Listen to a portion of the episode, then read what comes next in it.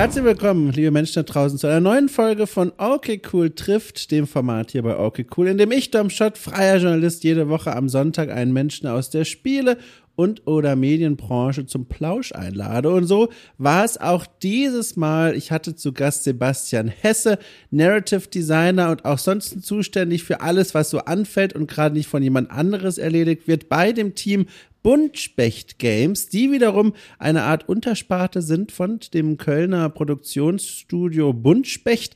Ähm, und dort hat Sebastian eine sehr spannende Aufgabe mittlerweile übernommen. Seit 2019 arbeitet er gemeinsam mit einem kleinen Team an Fall of Porcupine, ein Adventure, ein Abenteuerspiel, in dem wir eine, äh, einen, oh Gott, ich habe gar nicht nachgefragt, was für ein Tier das eigentlich ist. Ein Vogel, ein Papagei, ein Komovaran, das ist kein Vogel, jedenfalls ein vogelartiges Geschöpf namens Finlay steuert durch eine Kleinstadt und dort unterhalten lässt mit den Menschen, die dort wohnen, vor allem den Menschen, die dort in einem Krankenhaus zugange sind und äh, insgesamt so einen Blick bekommt in das Leben und Arbeiten im Pflegewesen, im Krankenwesen. Und das ist ein Thema, das so in einem Spiel nicht allzu häufig bearbeitet wird. Dann auch noch aufbereitet wie bei einer Fabel in einem wirklich wunderschönen, ich möchte fast sagen, fabelhaften, oh Gott, oh Gott, Look. Ähm, viele Tiere sind unterwegs, keine Menschen, sondern es ist alles erzählt durch die Augen und Ohren dieser Tierwesen, die dort leben. Das macht alles einen sehr gemütlich freundlichen Eindruck, dreht sich aber tatsächlich um ziemlich ernste Geschichten, um Geschichten, die uns Menschen auch berühren. Mehr dazu dann in unserem Gespräch, das sich in vielen Teilen darum gedreht hat, wie dieses Spiel eigentlich entstanden ist. Fall of Porcupine, wohin es eigentlich mal will und äh, wie sich Sebastian als einer der Hauptverantwortlichen auch mental vorbereitet auf den Release dann im nächsten Jahr. Ähm, er ist, wie gesagt, vor allem verantwortlich für das Schreiben der Geschichte äh, und diese Geschichte einzubetten in den Programmcode und dafür zu sorgen, dass am Ende alles cool sitzt und aussieht. Ähm, und ich hätte fast gesagt, äh, für das Drehbuch ist er zuständig, aber da war ich im Kopf nämlich schon ein Gedanke weiter. Äh, denn Sebastian hat ursprünglich einen ganz anderen Hintergrund als die Spieleentwicklung, nämlich äh, den Film. Er hat äh, Drehbuch studiert, war in der Filmbranche und dann auch in der Werbebranche unterwegs, bevor er dann in die Welt der Spiele aufbrach. Und wie er diese Reise und warum er diese Reise überhaupt angetreten hat, von der einen in die andere Branche, darüber sprechen wir auch. Und ansonsten insgesamt war es einfach ein wunderschönes Wiederhören, weil Sebastian dürfte ich kennenlernen auf der diesjährigen Gamescom. Ganz äh, unvermittelt sprang dieser Mensch in mein Leben hinein und dann lernte ich ihn kennen und ich mochte ihn auf Anhieb. Und deswegen war ich sehr froh, ihn jetzt hier für ein Gespräch wiederhören zu können. Und es war einfach eine gute Zeit. Ich mag Sebastian sehr gerne äh, und Grüße an dieser Stelle nochmal raus, falls er zuhören sollte, um zu hören, was ich in dieser Anmoderation so erzähle. Äh, ganz genau. Also, es war eine schöne Runde. Ich danke Sebastian für seine Zeit. Ich möchte euch aufmerksam machen auf Fall of Porcupine. Äh, wie gesagt, erscheint erst nächstes Jahr, 2023. Eine Demo äh, gibt es allerdings schon jetzt auf der Steam-Seite, kann man sich mal anschauen, kann man mal reinspielen und sich einen Eindruck verschaffen und dann womöglich dieses Spiel auch auf die Wunschliste wandern lassen. So, und damit würde ich sagen, herzlich willkommen bei diesem Gespräch zwischen Sebastian Hesse und mir.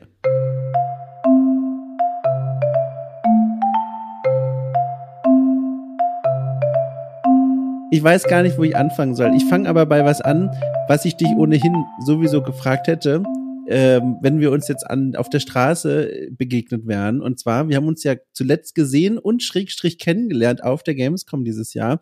Und deswegen jetzt mal aus, von Herzen heraus, großem Interesse, wie geht's dir denn eigentlich? Wie, wie ist das Leben jetzt wieder so im Alltag angekommen? Die Messe ist vorbei, jetzt hat dich wieder die Arbeit ganz normal. Was, was geht ab? Was, wie ist es bei dir? Alles gut soweit. Ähm, es war natürlich nach der Gamescom erstmal äh, so diese typische äh, dieses Gamescom-Hangover da, was ja viele hatten dieses Jahr auch wieder.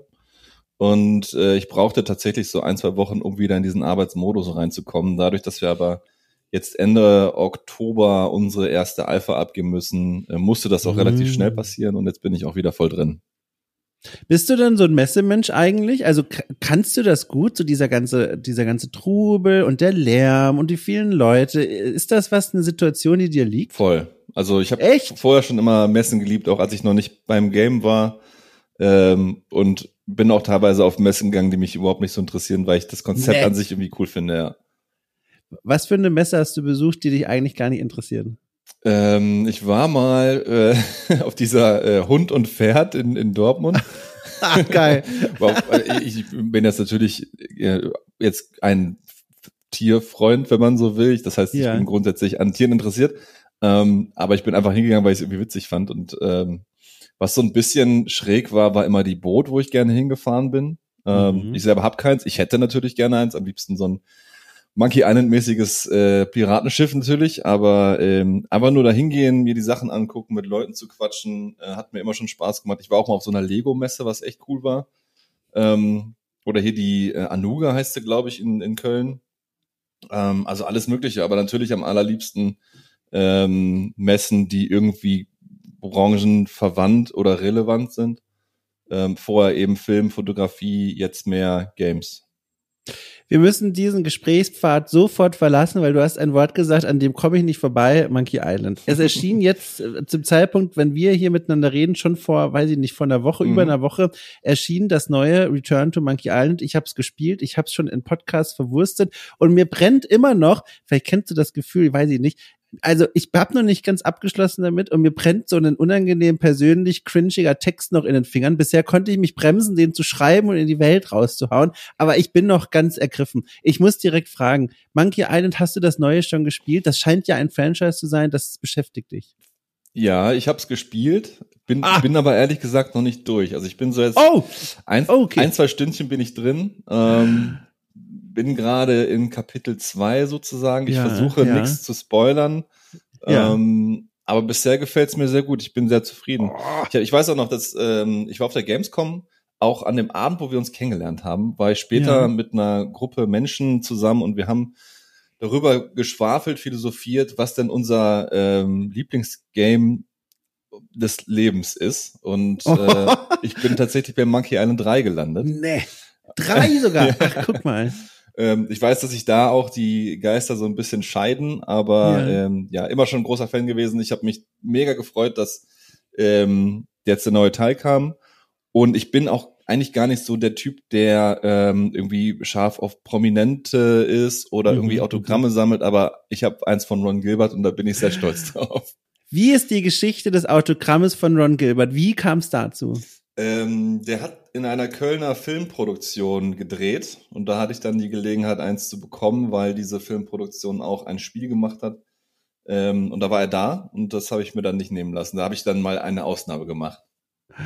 Kannst du mal die Szene beschreiben? Wie sah das denn aus? Ist er gestanden auf seinem goldenen Thron? Nee, er gesessen, gesessen auf seinem goldenen Thron, reintransportiert worden und du bist durch den Audienzsaal gewandelt zu ihm und hast gesagt, hallo? Wie, wie sah das aus? Ich zeichne uns ein Bild. Ich bin so gespannt. Äh, es, es war tatsächlich genauso, wie du es gesagt hast. Ich habe Ich wusste es. Ich, ich habe selber nicht nicht selber geholen können, aber ähm, jemand wusste, dass ich großer Fan bin und hat es dann Ach, für mich toll. liebweise gemacht, weil ähm, ja das natürlich einfach immer auch ein, ein sehr geschäftiger Tag ist, aber ähm, ja alle hatten eigentlich ein gutes Gefühl bei ihm und keiner hatte irgendwie ähm, dieses er ist der große Ron Gilbert und er ist Ja, unantastbar, was er glaube ich selber auch nicht von sich denkt, ehrlich gesagt. Ja. Nee, der kommt mir so wie so ein ziemlich so, so ein Typ vor, mit dem willst du eigentlich abends ein Bier trinken gehen. Das ist so eine, er scheint mir total umgänglich und sympathisch zu sein und, und ist, also ich, wenn, aber in dem Moment, wenn ich mir dann vorstelle, er steht vor mir und mir fällt ein, was er eigentlich alles gemacht hat und wie, wie, wie er mich geprägt hat und meine, meine Kindheit und all diesen Kram, dann würde ich, glaube ich, sehr schnell sehr nervös werden, was mich nun zu der Frage führt, welche Rolle spielt denn bei dir so Monkey Island 3 im Leben? Also, das ist so, also bei mir ist das, wie gesagt, so ein ganz großes Kindheitsding. Einige meiner ersten Erinnerungen drehen sich um Monkey Island 1 und 2, die ich überhaupt hab im Leben. Wie ist es denn bei dir und Monkey Island 3? Genauso. Ich ähm, krass. weiß ehrlich gesagt gar nicht, wie alt du bist. Ich weiß Ich, nur. bin, ich, ich verrate es gerne. Achtung, ich mit vollem Stolz sage ich, weil es ist eine schöne Zahl, Ja. 33. Ah, guck. 33, ja. ja, siehst du, dann bin ich genau ein Jahr älter als du, weil ich ja auch Ach, erfahren musste, dass wir am gleichen Tag Geburtstag haben. Ja, das stimmt. Das, äh, das habe ich ja, habe ich ja auf den Weg dann quasi auch erfahren über die Glückwünsche. ähm, aber äh, ich hätte tatsächlich gedacht, du bist etwas jünger als ich hätte ich jetzt äh, vermutet. Oh. Du hast diese sportive Ausstrahlung. Ich fühle mich immer wie so eine Wärmflasche, in die man noch kein Wasser gefüllt hat. Ich lieg immer so rum gefühlt. Und und du hattest so eine ähm, dynamische Ausstrahlung, als ich dich kennengelernt habe. Und das macht, glaube ich, jünger. Es ist vielleicht auch die Schlaflosigkeit und das Adrenalin der Gamescom. der Adrenalin, ja, genau. Äh, ja, aber ähm, Monkey Island, ich, ich äh, habe auch über Monkey Island 1 und 2 irgendwie sehr viele Kindheitserinnerungen gesammelt. Ich habe eben auch irgendwie mit meinem Vater irgendwie am Computer gesessen, diese Sachen gespielt, konnte teilweise auch noch nicht lesen, ähm, mhm. was dann natürlich dahin ausartete, dass man einfach so blind Dinge probiert hat. Ähm, ja. Äh, Monkey Island 3 war ja dann schon ein bisschen später, aber es hat mich einfach sehr fasziniert, weil ich totaler Fan von dieser ähm, Karibik-Atmosphäre bin. Mhm. Ähm, ich fand es immer sehr gemütlich. Ich äh, habe auch mir immer wieder die Dialoge reingezogen, mir immer wieder die Soundtracks angehört.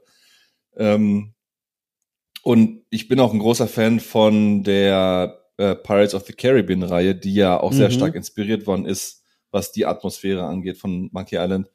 Ähm, ja, und auch das ist ein großer Wunsch von mir, irgendwann mal ein Spiel mit Piratenthematik zu machen. Da sage ich jetzt noch nicht so viel zu, aber es hängt schon ein Concept Art bei mir an der Wand. Also wirklich so einfach eine Concept Art als, weiß ich nicht, Wegweiser, Kompass für die nächsten Jahre, so richtig schön, wie ich es mir vorstelle. Genau, das war ein Geburtstagsgeschenk oh. von einem. Illustrator letztes Jahr, ähm, als ich das gedroppt habe, dass ich das mal vorhabe und dann hat er sich irgendwie Nein. hingesetzt und mir in der Nacht so eine richtig schön ausgearbeitete Concept Art Zeichnung geschenkt und die ist jetzt schön eingerahmt bei mir an der Wand.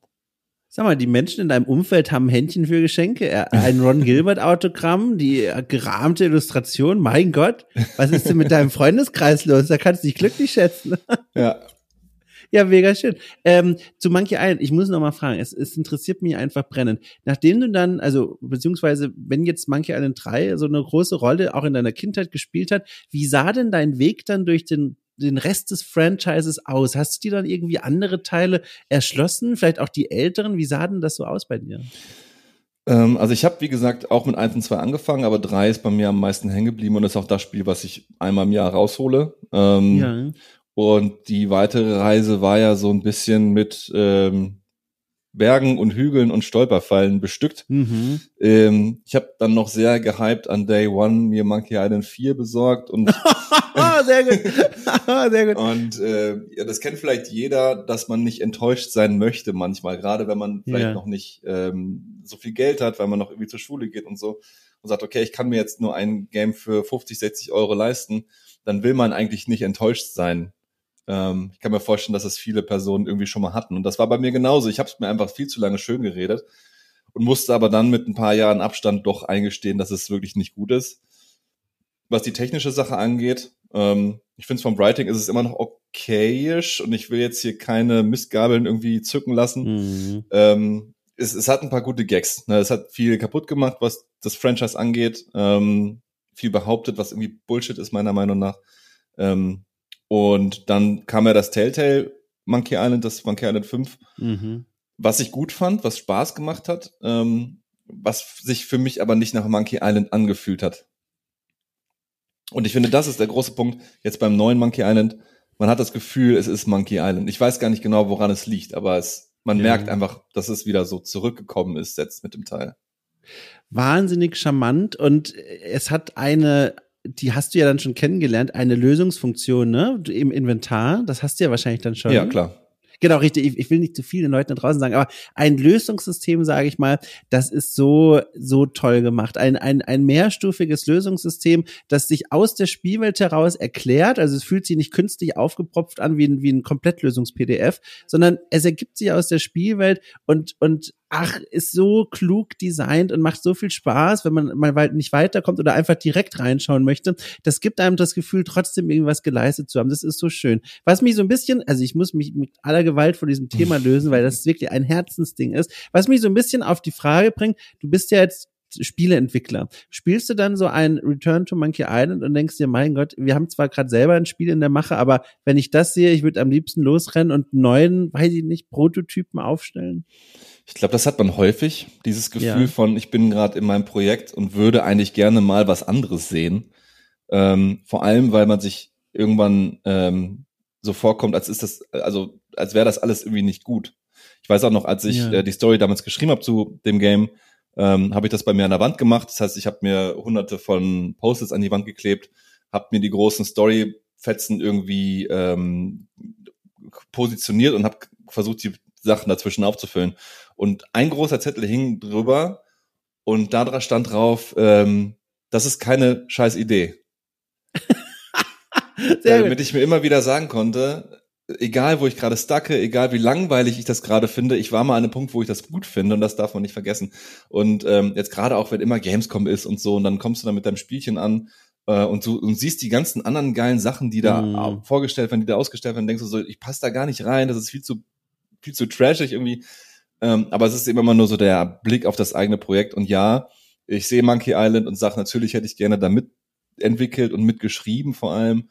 Ähm, aber gerade jetzt der neueste Teil, und das finde ich auch irgendwie charmant, ist sehr greifbar. Es ist nicht so weit weg. Es ist kein Triple-A-Game. Es ist ein Indie-Game. Mhm. Es ist auch zu einem Nischen-Game geworden, was ich schön finde, ähm, weil man hat nicht das Gefühl, es ist dieses unerreichbare Ziel, sondern es ist einfach ein sehr gut geschriebenes, sehr schön designtes Game, was sich aber auch irgendwie nach einem Indie-Game anfühlt, finde ich. Mhm. Du hast schon erzählt mit Monkey Island 3 ein Spiel, das in deiner Kindheit aufgeploppt ist und dich offenbar auch damals schon begeistert hat. Trotzdem führte dich dein Berufsweg in ein benachbartes Medium, nämlich zum Film. Äh, was genau du dort gemacht hast, das musst du auch gleich mal erzählen. Aber vorher erstmal, warum eigentlich diesen Weg? Also, ich meine, klar, es gibt viele Menschen, die spielen als Kinder äh, Videospiele, Computerspiele und werden dann was ganz anderes. Gleichzeitig aber gibt es auch sehr viele Leute, die diese prägenden Erlebnisse vom PC haben als Kind und dann sagen, so, später irgendwas mitspielen. Mega geil. Ich muss mal gucken, ob es dann einen Weg für mich gibt. Warum war der für dich einer, der dich erst in die Welt des Films gebracht hat? Mm, es ging in der Schule los. Ähm, ich habe damals Musik gemacht und habe irgendwann gemerkt, als wir angefangen haben, auch äh, diese Sachen vielleicht mit einem Video zu bebildern ähm, oder ich habe mal irgendwie Moodcuts für irgendwas gemacht, dass mir die Arbeit irgendwie viel mehr Spaß macht als die Musik an sich. Das heißt, ich bin mm. ähm, so über so Musikvideoschnitt, wenn man das so sagen will, damit in Kontakt gekommen und habe gesagt, ja cool, da, da will ich irgendwie gerne weiter mitmachen, weil ich merke, wenn ich da irgendwas zusammenschneide, das macht irgendwas mit den Leuten. Ähm, und ich war damals schon sehr stark auch im Videospiel drin als Konsument ähm, das war aber noch zu einer Zeit, wo ich mir nicht vorstellen konnte, dass ich sowas studiere, beziehungsweise war das Angebot in Deutschland auch noch gar nicht so stark, wie es heute ist. Mhm. Wenn ich jetzt zehn Jahre jünger wäre oder auch vielleicht auch nur fünf oder so, hätte ich das vielleicht direkt gemacht. Aber ich habe dann gesagt, okay, ich gehe in eine Sache, die mir irgendwie liegt und die mir in der Schule Spaß gemacht hat. Also ich gehe zum Spielfilm, ähm, habe dann ähm, Spielfilmregie studiert, aber auch da relativ schnell gemerkt, und das geht so ein bisschen auch auf die Frage, die du gerade schon gestellt hattest, ähm, gerade wenn du einen langen Spielfilm machst, der von mir aus 70 Minuten hat, 90 Minuten hat, dann sitzt du da wirklich auch als, wenn du schreibst und Regie führst und die Postproduktion dann auch leitest, dann sitzt du da auch deine ein, zwei, drei Jahre lang, mhm. ähm, die sehr hart sein können. Gerade eben in diesem Indie-Kinofilm, Indie-Spielfilm ist sehr wenig Geld immer da gewesen. Und ähm, ich habe da auch gemerkt, ich war zu ungeduldig dafür, ähm, mich so lange mit meinem eigenen Material zu beschäftigen, weil mhm. am Ende finde ich das alles scheiße. ähm, das hat sich inzwischen zum Glück geändert. Ähm, aber ich habe damals gesagt, okay, ich will gerne ähm, gute Bilder produzieren ähm, und ich möchte irgendwie schneller mit diesen Sachen durch sein. Ähm, ich gehe in die Werbung. Und dann bin ich relativ schnell vom erzählerischen Spielfilm zur Werbung gegangen. Ähm, weil mich auch eher das Handwerkliche gereizt hat. Ich war nie so derjenige, der sagt, oh, ich mache jetzt die große Kunst, bin ich bis heute nicht, mm. sondern ich mag das Handwerkliche an dem Ganzen. Und da hat man natürlich im Werbefilmbereich deutlich mehr Möglichkeiten auf deutlich weniger Zeit, die man irgendwie füllen muss. Ähm, und das war damals aber auch noch eine Zeit, wo es hauptsächlich um TV-Werbung ging. Ne? Mhm. Eine Sache, die heute relativ irrelevant ist und viel passiert natürlich jetzt irgendwie auf YouTube und auch auf TikTok und so weiter. Ähm, deswegen sind diese ganzen ArbeitgeberInnen von damals auch nicht mehr da, weil dieser Markt sich so stark verändert Ach, hat. Krass, ja. Ähm, genau, aber das war der Weg und dann habe ich ein paar Jahre Werbung gemacht. Wenn du sagst, ein paar Jahre lang Werbung gemacht, wie muss ich mir das im Detail vorstellen? Also, was war eigentlich deine Aufgabe und wie bist du da auch reingekommen? Weil ich meine, aus dem Studium, das du dann wohl nicht beendet hast, hinein in diese Branche, stelle ich mir auch nicht so einfach vor, oder? Ich habe es beendet. Äh, ah ja, Studium. okay, ja. Ging vier Jahre. Man hat damals halt eben auch schon äh, Assistentenjobs gemacht und so. Hm. Ähm, dann mit dem Diplomfilm abgeschlossen.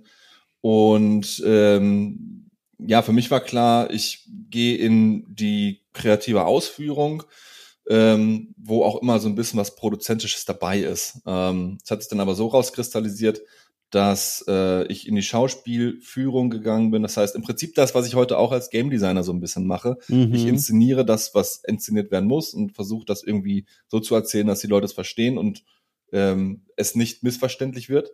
Und ähm, dann war es so, dass es in der Regel von A bis Z an mir lag, die Umsetzung zu machen. Das heißt, es gab einen Auftraggeber, eine Auftraggeberin, die auch mal einen, einen Industriefilm haben wollte. Also damals war das so Imagefilm, war dann eine relativ mhm. große Sache in der Zeit, die dann auch mal drei, vier, fünf oder auch mal zehn Minuten lang waren.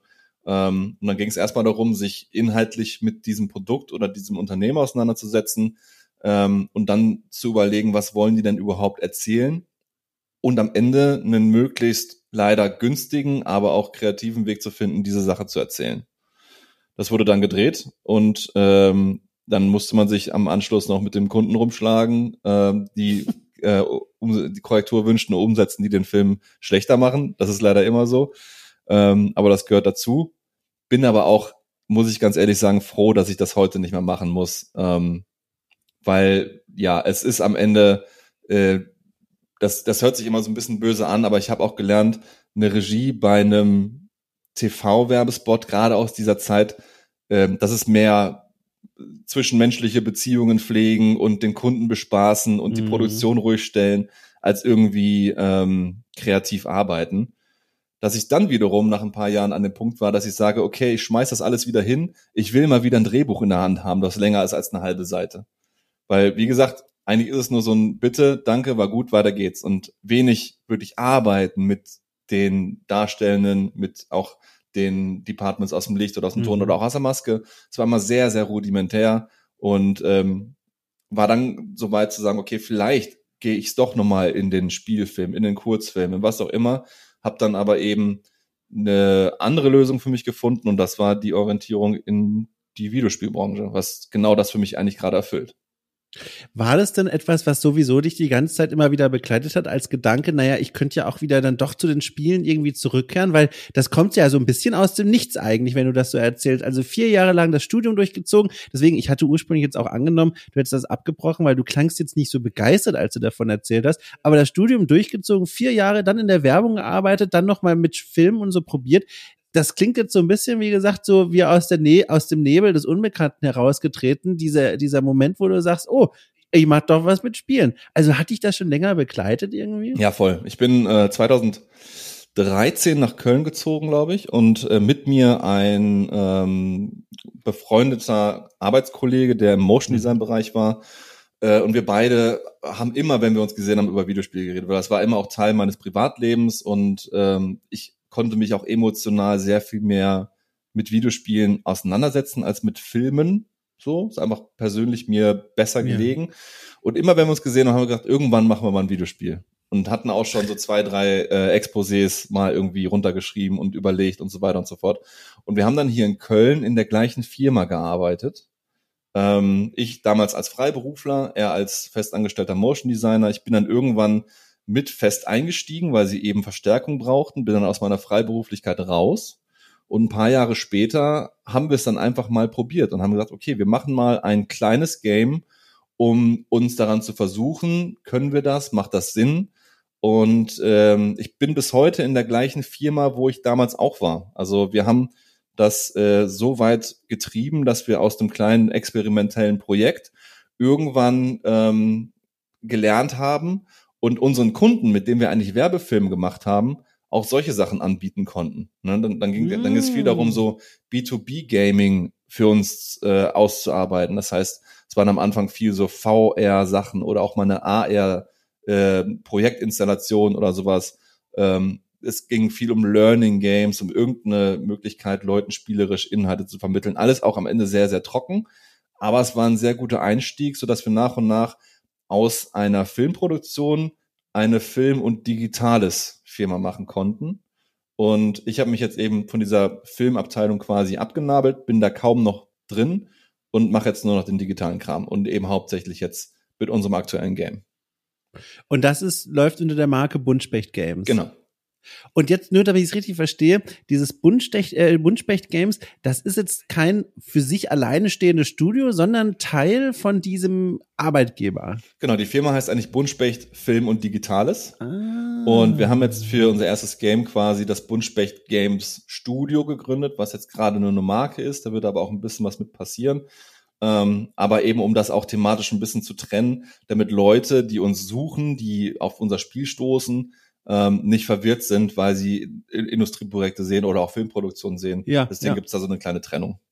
Das ist ja ein höchst ungewöhnlicher Weg in die Spielebranche hinein. Das ist ja super spannend, weil ihr quasi experimentieren konntet, aber aus der finanziellen Sicherheit heraus, äh, gemeinsam mit einem Arbeitgeber, der dafür offenbar offen war, dass ihr sowas macht. Wie lief das denn ab? Also musstet ihr da Überzeugungsarbeit leisten, zu sagen, hier Buntspecht Games wäre eine gute Idee oder wie sah das denn eigentlich aus?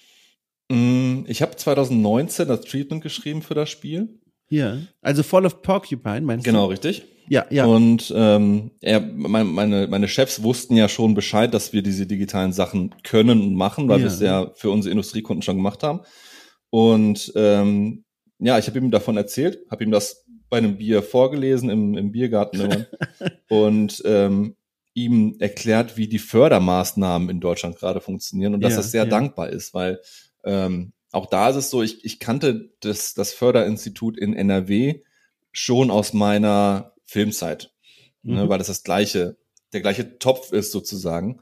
Ähm, aber die Fördermöglichkeiten für Videospiel im Moment sehr viel dankbarer sind als für Spielfilm. Das heißt, die Chance, Geld zu bekommen, um Dinge zu fördern, sind sehr viel höher und dankbarer. Ähm, und dann haben wir gesagt, okay, wir probieren das mal haben dann äh, Budget für einen Prototypen bekommen, haben den umgesetzt. Das ist auch das, was jetzt dieses Jahr auf der Gamescom quasi spielbar war mhm. ähm, und haben damit jetzt quasi den Rest finanzieren können, uns den Publisher äh, akquirieren können, um jetzt das Spiel fertig zu machen. Das ist ja wirklich spannend. Ich weiß gar nicht, wo ich da anfangen soll. Vielleicht erstmal bei dem Spiel selbst. Äh, wie gesagt, Fall of Porcupine, ich habe es den Leuten schon in der Anmoderation so ein bisschen erklärt, wie man sich das eigentlich vorstellen muss. Die große Frage steht aber noch im Raum, ist jetzt nicht die originellste Frage, aber ich komme einfach nicht drum rum. Wie kamt ihr denn eigentlich oder wie kamst du denn eigentlich auf diese Idee? Also, es ist ja ein Spiel, ein, eine Spielidee, eine Rahmung, die halte ich ja doch für relativ ungewöhnlich. Wie bist du denn da drauf gekommen? Das haben mir jetzt auf der Gamescom viele Leute gesagt und ich habe das lange nicht verstanden. Ähm, ja. Weil ich, ich habe öfter irgendwie den Satz gehört, das ist irgendwie mal was anderes und das habe ich ja. gar nicht so gesehen. Ähm, weil wie das dann entstanden ist, war irgendwie für mich relativ natürlich und logisch, weil ähm, ich wollte einen Storygame erzählen, ich wollte was Narratives erzählen, mhm. weil eben ich und auch alle anderen aus der Firma potenziell eher aus dem Narrativen kommen. Wir sind eben FilmemacherInnen, GeschichtenerzählerInnen. Und äh, deswegen ist das Game auch sehr narrativ. Und ähm, ich war immer schon Fan von ähm, Filmen und Medien, die in diesem Krankenhausmilieu gespielt haben. Da gibt es ja genug Beispiele, die man kennt und man weiß, dass die funktionieren. Da muss ich direkt einhaken. Entschuldigung, ich habe das Gefühl, wir fahren daran gleich jetzt vorbei, wie an so einer Tankstelle, die letzte vor der Nordsee.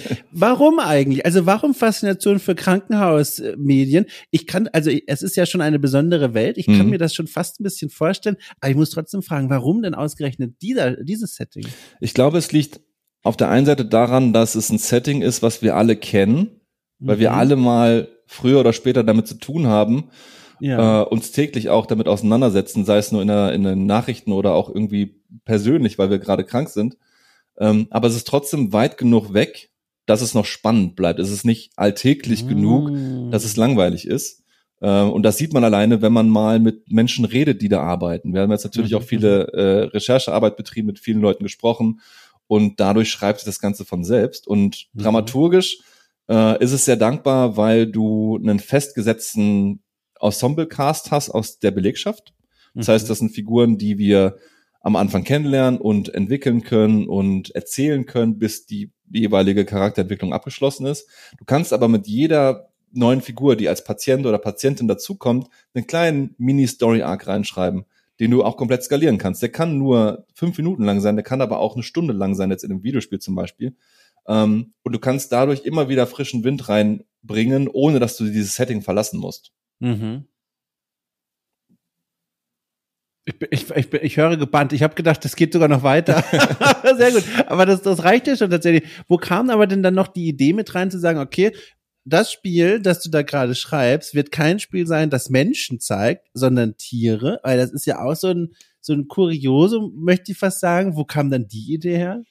Ich glaube, das kam primär aus ähm, dem Wunsch raus, dieses doch sehr ehrliche Setting so ein bisschen greifbarer zu machen.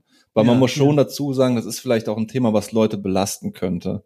Ähm, was ja, ja auch tatsächlich die Leute, die in dieser Branche arbeiten, manchmal belasten kann. Und es soll, äh, es soll kein klares Serious Game sein. Es soll keine mhm. dokumentarische, spielbare ähm, Geschichte erzählen, sondern es soll ein Videospiel sein. Es soll Spaß machen, es soll Freude bringen. Und diese Adaption in die Tierwelt macht das Ganze sehr viel bekömmlicher, wenn man so will. Du hast schon gesagt, voll spannend. Ihr habt mit Leuten gesprochen rund um die um die Krankenhauswelt, sage ich mal. Wie wie kann ich mir das vorstellen? Also hast du da ein Krankenhaus angeschrieben und gesagt, Leute, wir machen da ein Spiel. Gibt es da jemand, der mit uns über seinen oder ihren Job reden möchte? Nee, gar nicht. Wir haben uns zusammengesetzt und haben so Personas entwickelt, was man ja irgendwie auch aus äh, Werbefilmarbeit kennt. Ich wollte gerade sagen, ähm, spannend, ja, ja. Und ähm, haben versucht einen, Querschnitt, einen europäischen Querschnitt zu generieren. Weil mhm. es wäre nicht genug gewesen zu sagen, wir, wir sprechen ein Krankenhaus an und fragen, hat, hat jemand Lust, mit uns Interviews zu führen? Ähm, weil das wäre nicht eindeutig genug gewesen oder nicht, nicht ab, ja. abdeckend genug.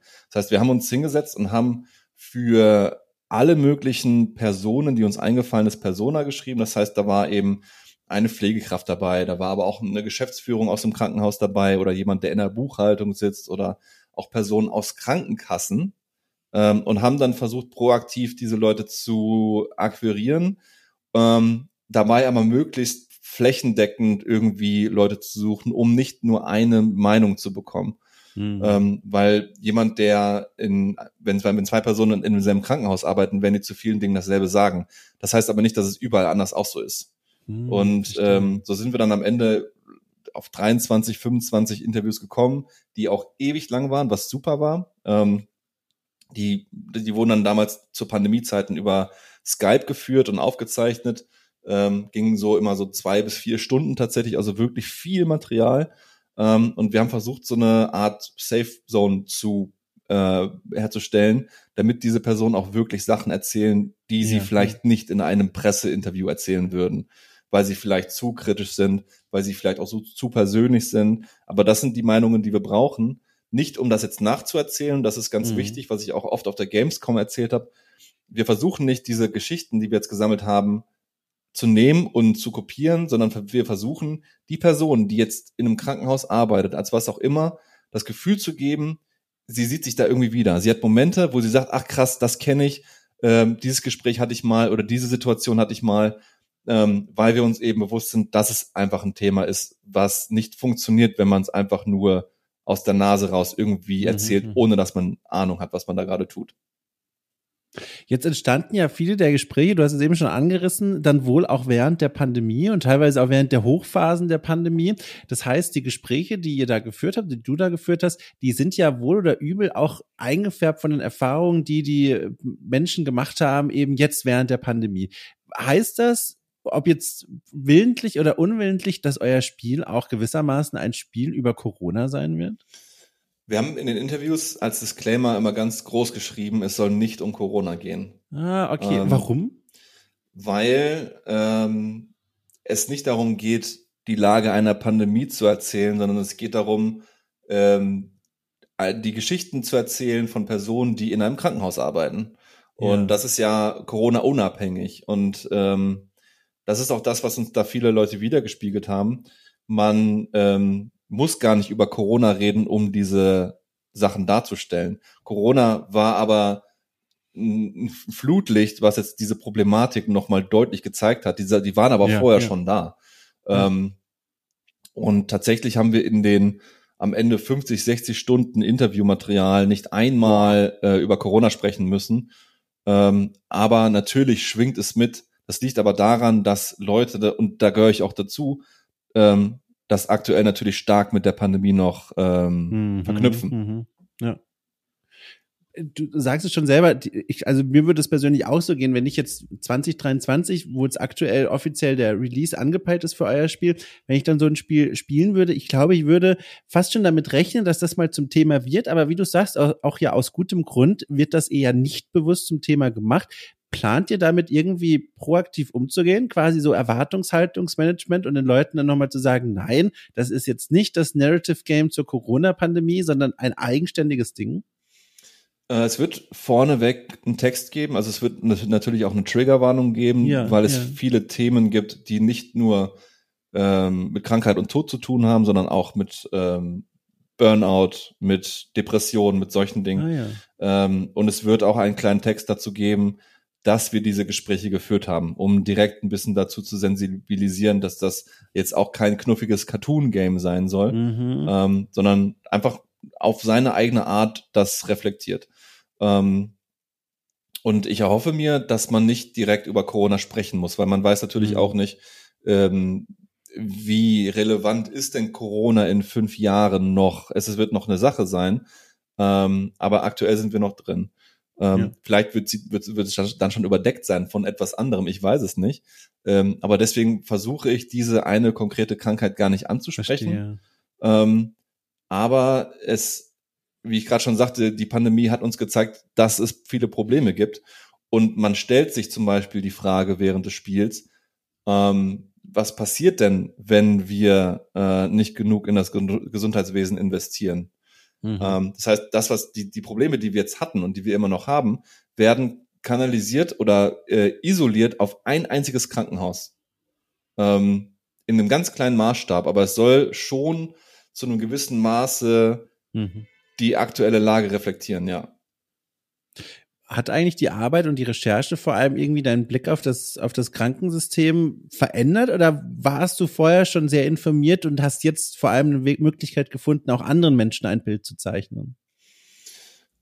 Ähm, es hat das auf jeden Fall verändert, weil so viel Input von wirklich Personen, die jeden Tag dahin gehen, ja, äh, hatte ich ja. vorher auch nicht. Ähm, ja, also im, im Grunde schon, aber ähm, es soll auch kein großes politisches Game werden. Das muss man vielleicht dazu sagen. Mhm. Ähm, wir wollen nicht den großen Zeigefinger heben und die Moralkeule schwingen und am Ende vielleicht sogar noch einen Text schreiben. Ja, ja, das Gesundheitssystem, wir müssten da was tun, dies und das. Sondern es ist wirklich eine, eine persönliche Sicht der ganzen Sache. Es geht ja auch nicht um die Krankheiten per se. Natürlich wird mal über eine Krankheit gesprochen und es wird über die Behandlungen der PatientInnen gesprochen. Es geht aber primär um wie fühlen sich die Leute gerade, die da in diesem Krankenhaus unterwegs sind. Ähm, das heißt, es ist was sehr Menschliches, mhm. ähm, wo aber äh, sich diese Leute, und deswegen ist es wichtig, dass es gut erzählt wird, weil ich will diese Leute nicht verprellen, die ja, es eigentlich ja. darstellen soll. Ja. Ah, das ist ja hochspannend. Also wie gesagt, ich kann es nur noch mal wiederholen. So eine Art Spiel ist mir echt noch nicht in der Form begegnet auch gerade in Kombination mit diesem Look, du hast schon angesprochen, so ein Comic-Look, nicht nur, dass es da jetzt erstmal auf der ersten Ebene um Tiere geht, sondern das Ganze sieht auch so ein bisschen aus, wenn man, wenn man im Vorbeigehen draufschaut, ähm, wie, also wie ein, wie ein Spiel für Kinder, und das klingt jetzt vielleicht despektierlich, aber so meine ich das natürlich nicht, sondern es hat einen sehr zugänglichen Look, ne? Es mhm. ist wirklich, es ist Comic-Look, einfach sehr freundlich, was in einem harten Kontrast natürlich zu den Themen steht, die ihr da verarbeitet. Da frage ich mich, wie schnell war klar, dass das Spiel so aussehen muss, wie es jetzt aussehen?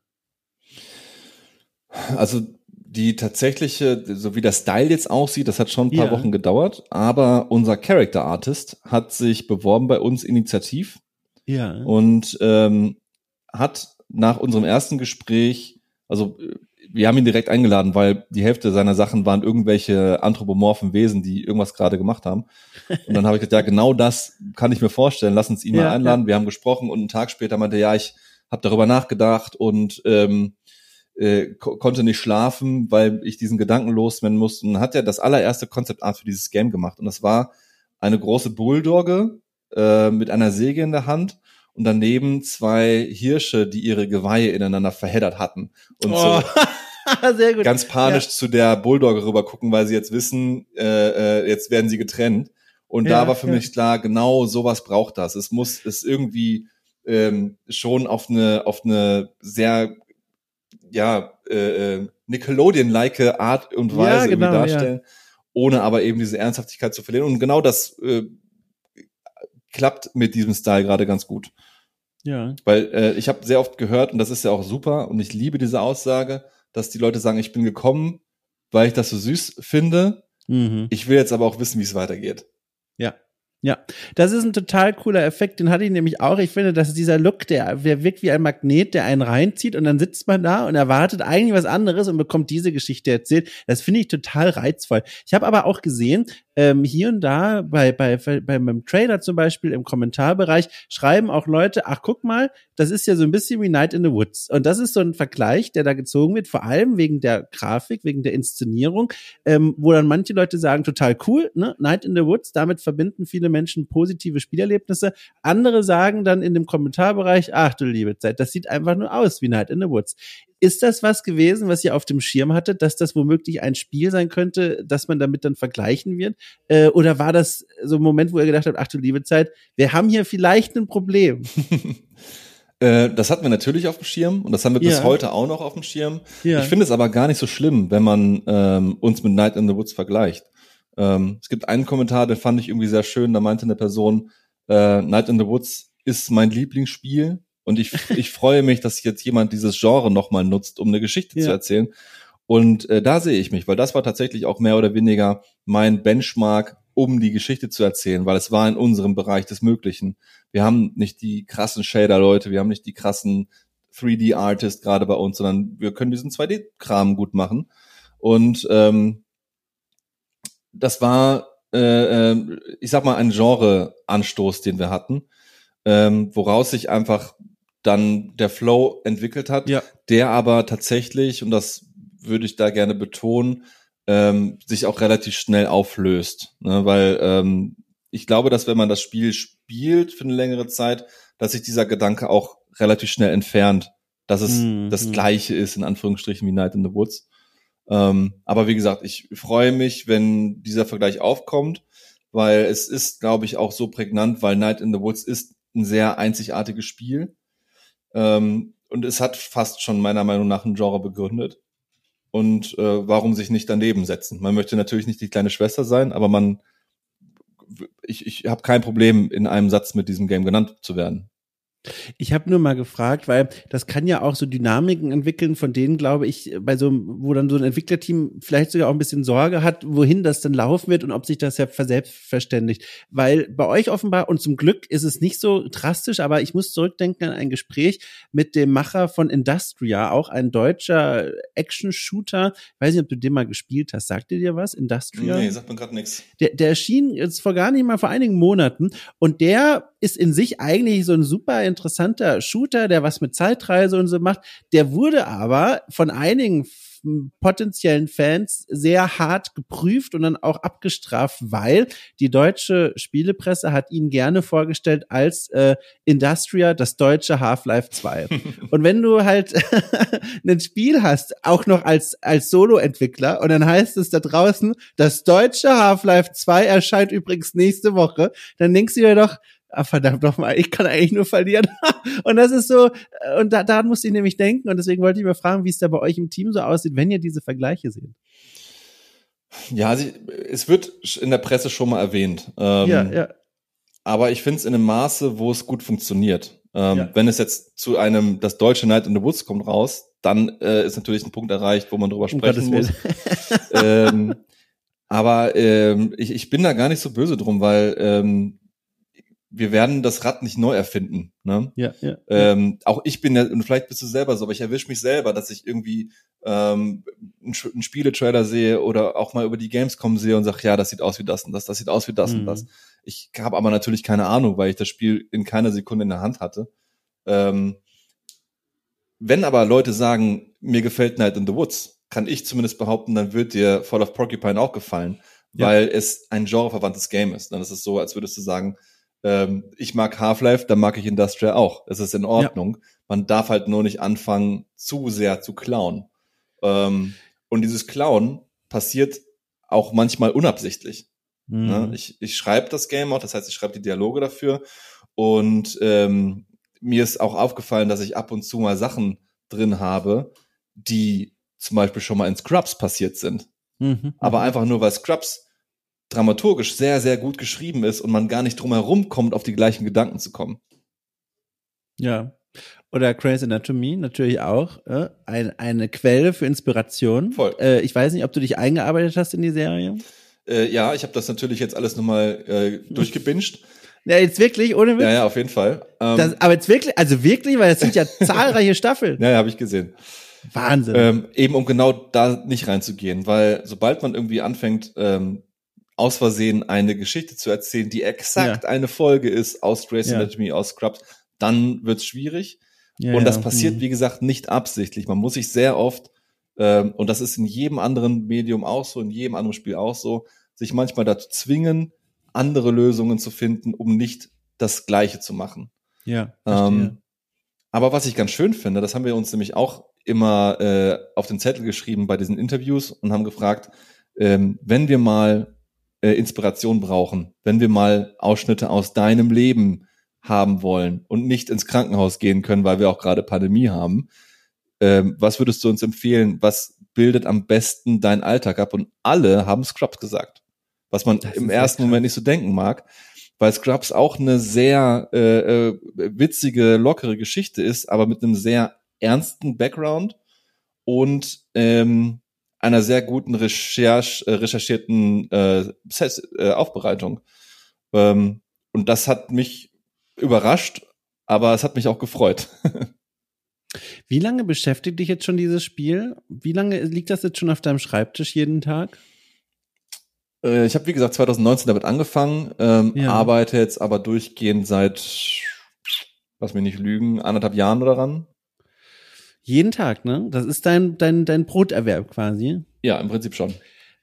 Wie behält man sich die Lust und Motivation? Also ich frage mich das also auch voller Ehrfurcht, weil ich, ich schätze es unter anderem sehr an meiner Arbeit als selbstständiger Journalist in dem Fall, dass ich sehr viele unterschiedliche Dinge mache und manchmal auch einfach eines durch ein anderes austauschen kann, wenn mir das eine zu langweilig wird oder zu wenig fordernd, keine Ahnung. Ähm, aber das geht ja bei dir nicht so leicht. Wie, wie erhält man sich diese Freude und Begeisterung für die eigene Idee über so eine lange Zeit? Ähm, ich glaube, mit dem großen Ziel vor Augen, dass es fertig wird. Ja, ähm, ja. Das ist eine große Motivation, aber auch dieses alltägliche Progress schaffen. Dieses, mhm. äh, man, man muss aufpassen, dass man nicht tagelang auf dem gleichen Punkt festhängt, sondern man muss sich selber so Ziele stecken, die man erreichen kann, damit man abends das Gefühl hat, man ist weiter als am Morgen. ähm, aber auch tatsächlich gibt's immer mal Phasen, wo man auch denkt, ja, jetzt habe ich auch langsam mal genug davon, habe ich ja gerade auch schon erzählt, so man denkt auch irgendwie, alles ist irgendwie nicht mehr so schön und so. Mhm. Ähm, aber jetzt gerade solche Sachen wie die Gamescom, ne, ist natürlich ja. ein krasser Motivationsboost, weil du so viele schöne Worte äh, bekommst, so viele nette Leute triffst auch ähm, und jetzt auch im Nachhinein die Leute streamen das, wenn der Prolog rausgekommen ist. Wir haben Fanarts bekommen, was so viel mit mir macht oder auch mit dem Team macht. Die freuen sich so sehr über diese Sachen, dass die wieder richtig Bock bekommen, ähm, mhm. da weiterzumachen. Ähm, oder auch ähm, dadurch, dass man jetzt jedes Teammitglied merkt, dass es langsam greifbarer wird. Ne? Dass man ja, zum Beispiel ja. dem Illustrationsteam ähm, mal was zeigt, was, was man so aus diesen Illustrationen gebaut hat. Oder vielleicht mal so ein Snippet aus dem Soundtrack rüberschickt oder so, wo die merken, ach krass, das wird richtig gut. So. Das äh, sind so kleine Dinge, die äh, man sich immer mal wieder selber schenken muss. Ja. Kannst du verraten, auch ganz unverbindlich und vage gesprochen gerne, was ist denn jetzt gerade, woran du gerade sitzt bei dem Spiel? Was ist denn so aktuell die Baustelle, an der du arbeitest? Das kann ich nicht verraten, weil ich gerade am Ende arbeite. Aber das ist ja schon in sich eine Aussage. Also das heißt, äh, du hast wahrscheinlich die groben Outlines der Geschichte sowieso schon vorgeschrieben, aber die genaue Ausformulierung ist so uh, along the way oder wie? Genau. Also das ist auch eine Sache, die ähm, ich mir gerade ähm, sehr dankbar auch behalte, dass die feinen Dialoge nicht alle fertig sein müssen, weil sie zum Beispiel in das Voice Recording gehen oder so, sondern ja, ich kann ja. sehr viel dadurch, dass ich auch selber programmiere und äh, die ganzen Sachen inszeniere im Game selbst, kann ich die Sachen zusammenbauen. Das heißt, ich, ich gucke mir gerade an, an welcher Stelle in der Story bin ich gerade, dann setze ich die Figuren da rein, die da hingehören, und dann überlege ich mir, was könnten die denn jetzt dazu sagen? Mhm. Ähm, und dadurch wird es sehr organisch, weil man nicht alles irgendwie auf, aus dem Papier rausdenken muss, sondern das im, im, in dem Moment tut, in dem man gerade da ist. Ähm, ich habe zum Glück noch eine sehr schöne Verstärkung bekommen mit dem Matt Kempke, mhm. der äh, schon seit Jahren lang äh, ähm, Adventure schreibt und der supportet mich an vielen Ecken und Enden wirklich mit Content. Der hat viele der Patientendialoge geschrieben und so weiter, hat sich dann auch sehr stark mit dieser Recherche befasst. Ähm, aber alles andere, alle Sachen, die, ich sag mal in Anführungszeichen, Spaß machen, wie zum Beispiel Findel läuft an der Mülltonne vorbei und will irgendwas dazu sagen, macht man dann in diesem Moment. Hattest du schon so einen, ich sag mal, Ken Levine-Moment? Also kurz Kontext, äh, Jason Fryer hat vor, vor einigen Monaten ein Buch veröffentlicht, Investigativjournalist aus Amerika, in dem es darum ging, Arbeitsbedingungen während der Entwicklung von bestimmten Spielen, die teilweise erschienen, teilweise nicht erschienen sind. Und er hat erzählt, bei einem Bioshock hat Ken Levine, da der Hauptverantwortliche, immer mal wieder die Aktion gebracht, dass er den Leuten gesagt hat, so, heute macht ihr das und das und bitte auch ordentlich. Dann ist er nach Hause und am nächsten Tag kam er rein und hat gesagt, löscht das alles. Ich hatte eine andere Idee. Und da frage ich mich, hast du auch manchmal so Momente, wo du einen Tag lang schreibst und arbeitest und inszenierst und Narrative Design betreibst, dann schlafen gehst, am nächsten Morgen denkst, mein Gott, was für ein Rotz, alles neu, alles nochmal anders. Es geht, also natürlich hat man das mal. Ähm, ich versuche das aber erstmal mit mir selber auszumachen, bevor ich die Leute ja. damit beauftrage, weil das ja auch einfach alles Kohle kostet und Zeit kostet. Ähm, aber ähm, ich habe ja gerade schon gesagt, es ist sehr ähnlich eigentlich zu der Arbeit eines Regisseurs. Ja. Und auch ja. da ist es so, ähm, man muss sich die Sachen vorher erdenken. Ich habe, ich zitiere sehr oft meinen alten Kameradozenten, der hat gesagt, die Kunst endet, wenn die erste Klappe fällt. Mhm. Und genau so ist es eigentlich. Man kann über alles reden und man kann äh, ähm, alle Dinge irgendwie nochmal durchwühlen und durchdenken, aber sobald gedreht wird, wird nicht mehr diskutiert. Und wenn du dann noch mhm. Fragen in deinem Kopf hast, dann hast du irgendwas falsch gemacht. Und ähm, natürlich ist es hier jetzt auch so, dadurch, dass es ja auch ein sehr langes Projekt ist, was sich auch Tag für Tag irgendwie weiterentwickelt, ähm, kommen dann eher irgendwie Sachen dazu, wo ich denke, hey, ähm, es wäre irgendwie schön, wenn wir noch das und das hätten, weil dann könnten wir noch eine schöne Szene dazwischen quetschen. Ähm, aber eigentlich ist die Story an sich so geblieben, wie sie eben 2019 auch bei mir an der Wand hing. Ach, das ist ja, das hat ja auch was sehr Schönes, oder? Da, da hat man doch, kann ich mir vorstellen, obwohl, da gehe ich jetzt sehr von mir aus, aber ich würde an deiner Stelle fast schon Sorge vor dem Moment haben, wenn das Spiel dann wirklich erscheint und womöglich Leute dann schreiben, äh, doofe Story. Ist das denn nicht was, was einen schon persönlich treffen könnte? Ja, voll. Oh Gott, oh Gott. aber das gehört dazu. Also das ist ja auch so, wenn du ein Bild malst ähm, ja. und das das erste Mal zeigst, können Leute ja auch sagen, das Bild ist scheiße. Ich schalte die Kommentare aus. Ich zeige das einfach nur. Aber ist das was? Jetzt mal ohne Witz. Stellst du dich da schon mental irgendwie drauf ein auf den Moment? Weil es ist ja, also wann auch immer 2023 dann, aber der Tag wird ja kommen. Das ja. Spiel wird erscheinen. Leute werden Meinungen haben.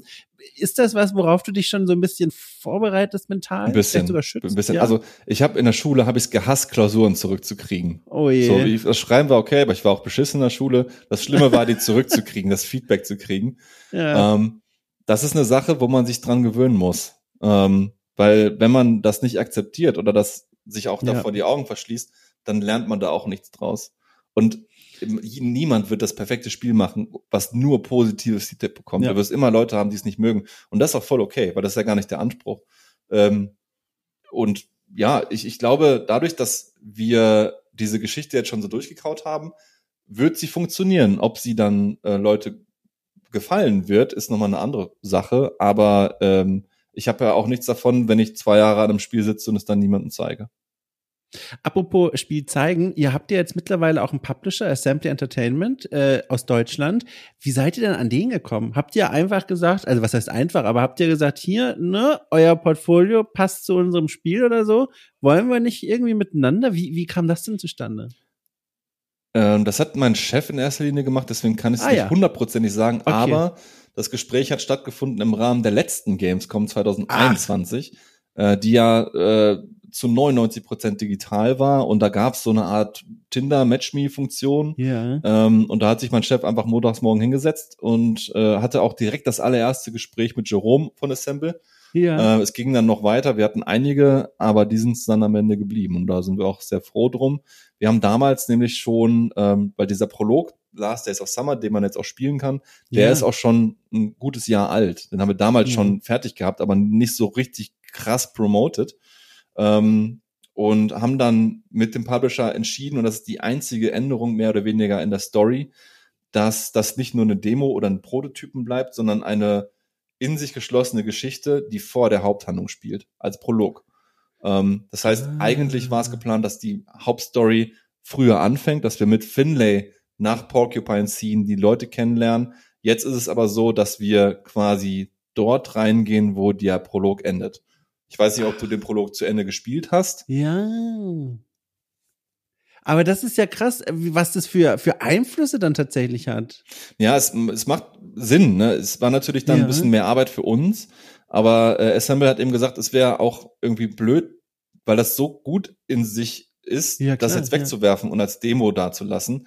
Ja. Ähm, und wir auch von vielen Spielenden die Frage bekommen haben, wenn das fertige Spiel rauskommt, kann ich das dann immer noch spielen oder ist das dann weg? Weil die Leute es halt schön fanden und gut fanden. Ähm, und dann haben wir eben entschieden, okay, wir machen ähm, eine Prolog-Episode zu unserer großen Hauptgeschichte, die dann kommen mag. Ist es denn auch so, wenn du es verraten kannst, ähm, dass dann durch die Zusammenarbeit mit dem Publisher du, wenn du dir bestimmte Szenarien ausdenkst oder auch Themen ausdenkst, die da mit reinkommen sollen, das erstmal nochmal gegenchecken musst? Weil ich, ich meine, in so einem Krankenhauskontext gibt es ja eine Vielzahl von Themen und Krankheiten, die zur Sprache kommen könnten.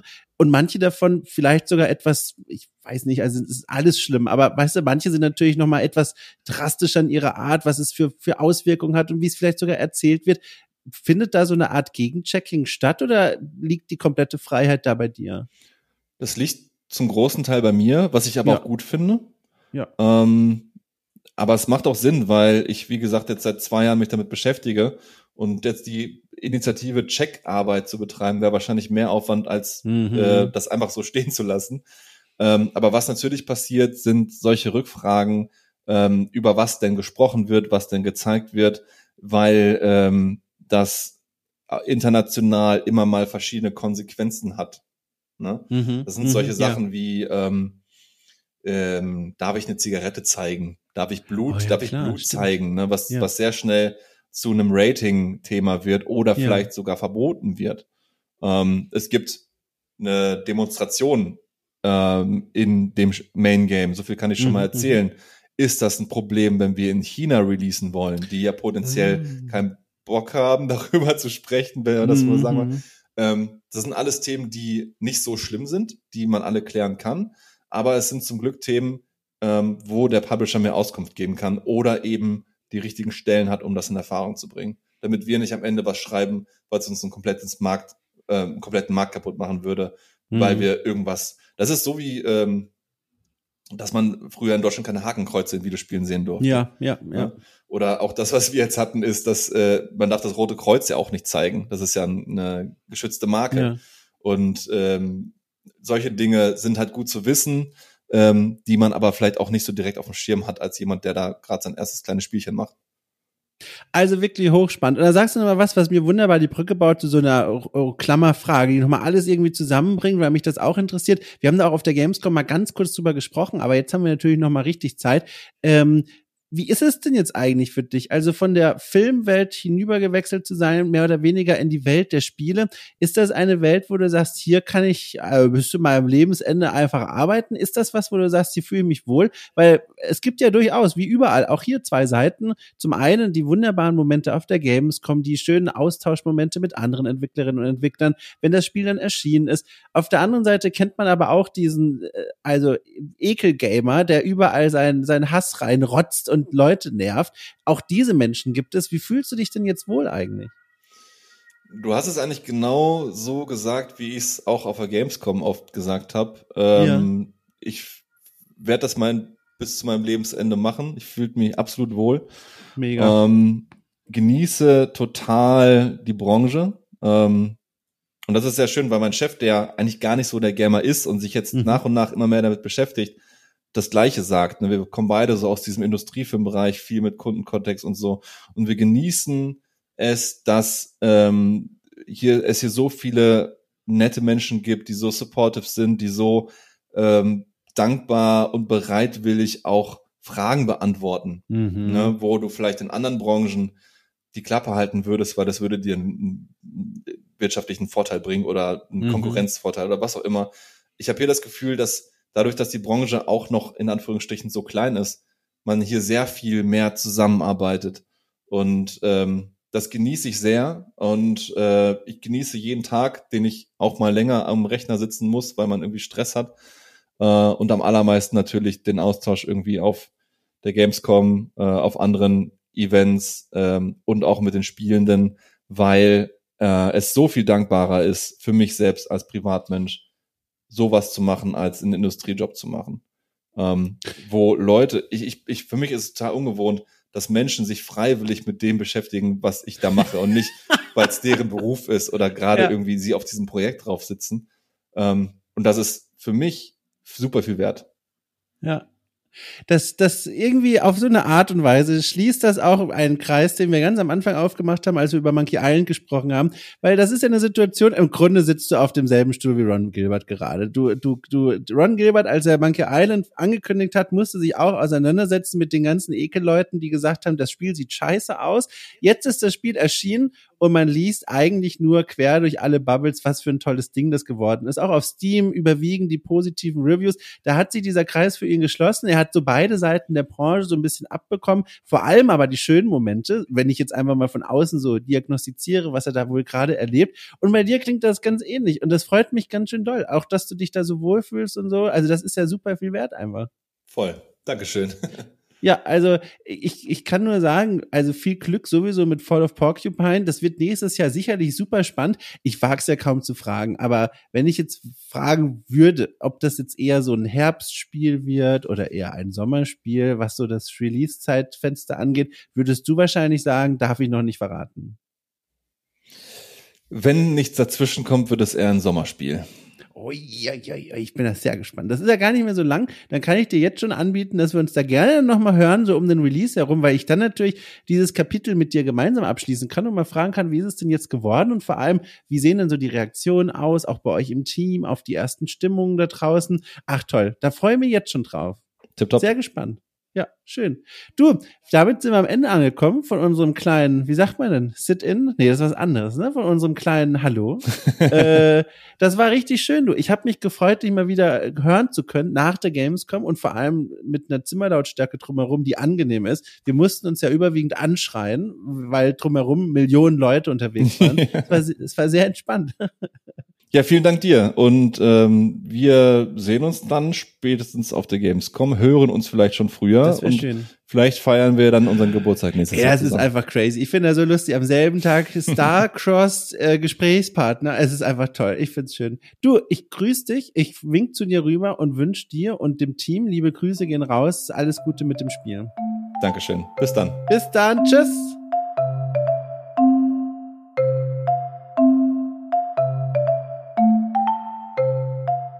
So, liebe Leute, das war's. Das war mein Gespräch mit Sebastian Hesse. Mein Wiederhören möchte ich fast schon sagen. Es stimmt beides. Oh Gott, oh Gott.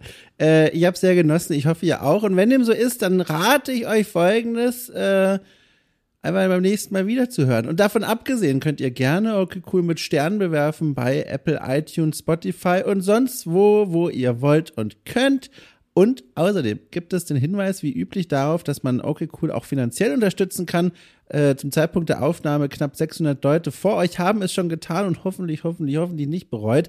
Äh, als Dankeschön für knapp 5 Euro im Monat bekommt ihr jeden Freitag besondere Podcast-Formate mit Gästen, die sich drehen um besondere Perspektiven auf Spiele und Spielkultur. Von Interviews über Klassiker, Nachholgeschichten bis hin zu Reportageformaten. Da gibt's eine ganze Menge. Schaut doch einfach mal vorbei. Die Steady-Seite ist in der Folgenbeschreibung verlinkt. So, nun bleibt mir nicht mehr viel mehr zu sagen, als zu rufen, Holla Trio, äh, bis nächste Woche. Tschüss.